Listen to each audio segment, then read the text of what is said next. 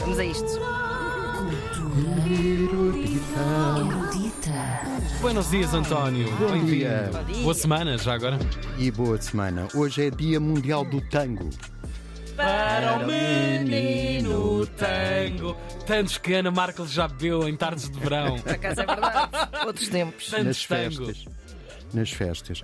Ah, e há um espetáculo no Capitólio, que fica no Parque Mayer, que fica em Lisboa, ah, a meio da, da Avenida da Liberdade, Tão específico. por trás do Consulado de Espanha. Bom, ah, no Capitólio há um espetáculo que se chama Tango Passion, que tem quatro músicos e um casal de bailarinos. Ok.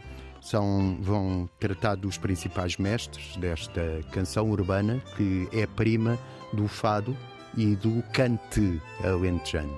Sim. É, primos Primo do na- Emmanuel no, Kant. Sim, sim, sim. no património imaterial da humanidade. Ah, sim.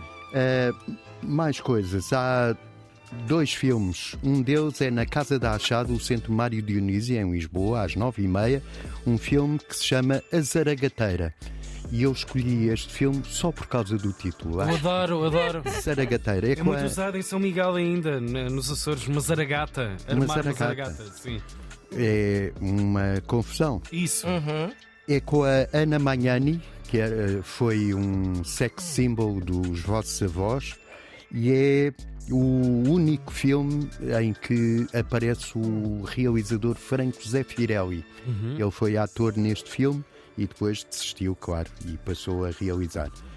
Outro filme é na televisão pública, na RTP2, chama-se O Amante de Um Dia e é, é mais recente, é de 2017, o outro era de 1947. É do francês Philippe Garrel e é uma história de um professor de filosofia que namora com uma aluna, namora e vive com ela. E aquilo corre tudo muito bem até que a filha dele vai viver com o casal. Ui. Isto Pois, E- quando isso vai parar? temos que ver. É na RTP2 às 10 para as 11, logo à noite. Às 6 da tarde, na, na Torre do Tombo, que é um arquivo nacional que há em Lisboa, é apresentado um livro muito curioso e muito a propósito das recentes escutas que estão na atualidade na- nas notícias. Chama-se Os Telefones Têm Ouvidos e é sobre as escutas que a PIDE fazia antes do 25 de Abril, especialmente aos militares e às unidades militares. E eh, estes autores, o Alfredo Caldeira e o António Posidónio Roberto, um deles, o Caldeira, foi membro da Comissão de Extinção da PIDE, por isso acompanhou eh, o- todos os processos de extinção da PIDE e da Legião Portuguesa. Posidónio Roberto é um oficial aposentado da Marinha e eh, descobriram que no início do movimento das Forças Armadas a PIDE escutava 17 unidades militares e oficiais. Hum. E de repente, a 3 de dezembro de 73, portanto 4 meses ou 5 antes do 25 de abril, eh, desistiu de escutar. E não se sabe porquê. Ai, isso é porque é que bizarro. eles eh, desistiram de fazer eh, escutas. E ainda bem. E ainda bem que poderíamos não ter tido o 25 de Abril.